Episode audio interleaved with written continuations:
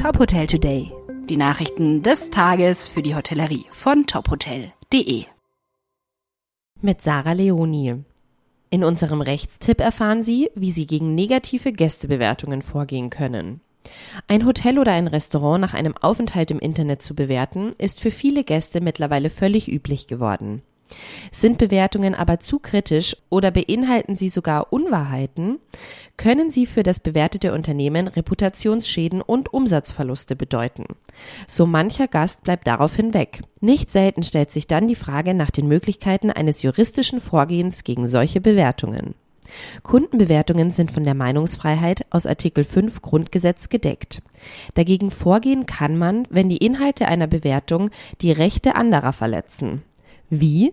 Das erfahren Sie in unserem Beitrag in Kooperation mit Spirit Legal auf tophotel.de.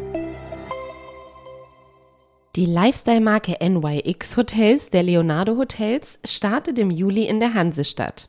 Der Neuzugang ist das zweite von drei neuen Häusern der Hotelgruppe, die innerhalb von zwei Jahren in Hamburg eröffnen. Auf einer Fläche von 9100 Quadratmetern ist unweit des Hauptbahnhofs ein Bau mit Klinkerfassade entstanden, in dem das neue Hotel untergebracht ist. Eröffnet werden soll das Hotel im Juli 2023.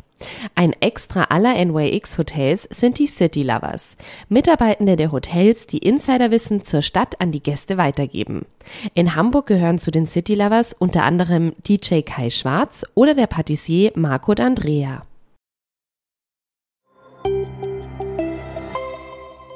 Nach zwei Jahren, die stark von der Corona-Krise geprägt waren, vermeldet Accor für das Geschäftsjahr 2022 eine nachhaltige Erholung. Die Leistung der Hotels in der zweiten Jahreshälfte übertrifft in fast allen Regionen das Vorkrisenniveau, heißt es in einer Mitteilung des Hotelkonzerns. Nur Asien, eine Region, die von Chinas Null-Covid-Politik bis zum Jahresende betroffen war, liege noch deutlich unter dem Aktivitätsniveau von 2019. Wir haben unsere finanziellen und nicht finanziellen Ziele übertroffen und können mit Zuversicht in die Zukunft blicken, sagt Sebastian Bazin, Accor Chairman und CEO.